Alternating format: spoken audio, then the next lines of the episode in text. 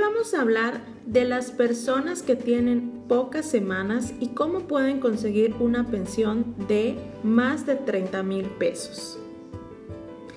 Hola, soy la doctora Nayeli Puerto y te invito a escuchar este podcast de la Ley 73 está de moda, donde siempre te daremos los mejores tips para mejorar tu pensión. Como en varios podcasts les he comentado, el número de semanas es muy importante para el cálculo de tu pensión. Sin embargo, hay personas que dejaron de cotizar desde hace muchos años y que tienen pocas semanas.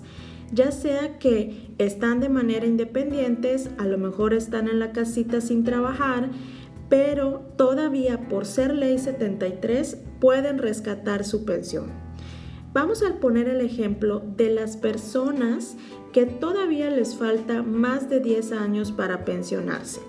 Es decir, en este ejemplo vamos a mencionar a una persona que tiene 50 años, es trabajador independiente, dejó de cotizar desde hace más de 10 años y solamente cuenta con 200 semanas.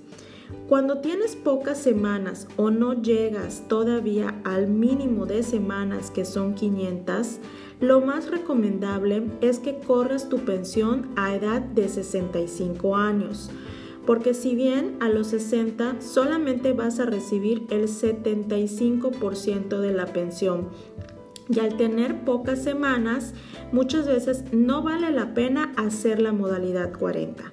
Sin embargo, si tú corres tu pensión a los 65, ahí sí, con una buena estrategia, sí vale la pena que tú estés pagando la modalidad 40.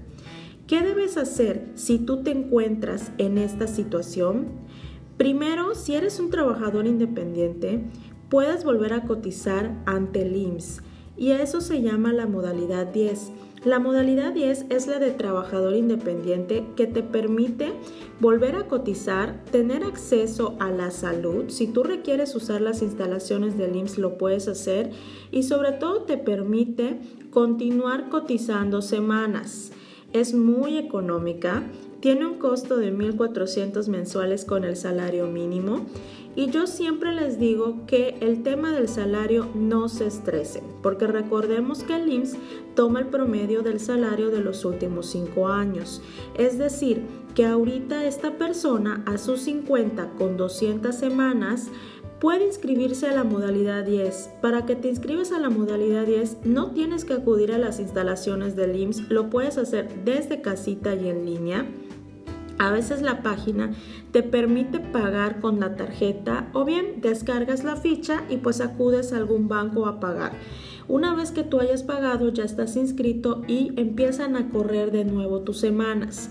Como esta persona tiene muy pocas semanas, la estrategia que seguiremos es que va a estar cotizando en la modalidad 10 de sus 50 a los 60 para que pueda acumular el mayor número de semanas posibles.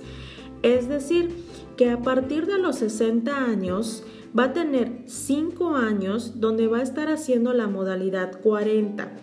En esta situación sí se aconseja pagar con el salario topado para que pueda alcanzar una pensión de 32 mil pesos mensuales. Cuando las semanas son pocas, no podemos alcanzar pensiones de más de 50 mil pesos. Sin embargo, pues 32 mil pesos para tener pocas semanas es una muy buena pensión. Entonces esta persona a partir de los 60 estaría realizando 5 años de modalidad 40 con el salario topado para que a los 65 le van a tomar el promedio del salario de los últimos 5 años, que va a ser su salario topado, y a partir de los 65 ya puede gozar de una pensión de 32 mil pesos. Recordemos que esta pensión es vitalicia y es heredable. Esta persona en dos años estaría recuperando la inversión que va a realizar directamente con el IMSS de la modalidad 40 y si llegara a fallecer, esta pensión también la va a heredar a su pareja de manera vitalicia. Es decir, la inversión que tú haces con el IMSS simplemente es el mejor negocio que puedes hacer porque la vas a recuperar muy rápido y si tú llegas a faltar, todavía alguien más la va a heredar. Entonces es muy poco lo que tú inviertes en relación a lo que el IMSS a ti te puede llegar a pagar. Volvamos a la analogía. Si te gusta vivir de rentas, ¿qué casa comprarías con 700 mil pesos, que es lo que le va a costar a valor futuro la modalidad 40, y te va a dejar una renta de 32 mil pesos? Siempre me gusta poner esta analogía de las casas porque a valor futuro la modalidad 40 será más costosa.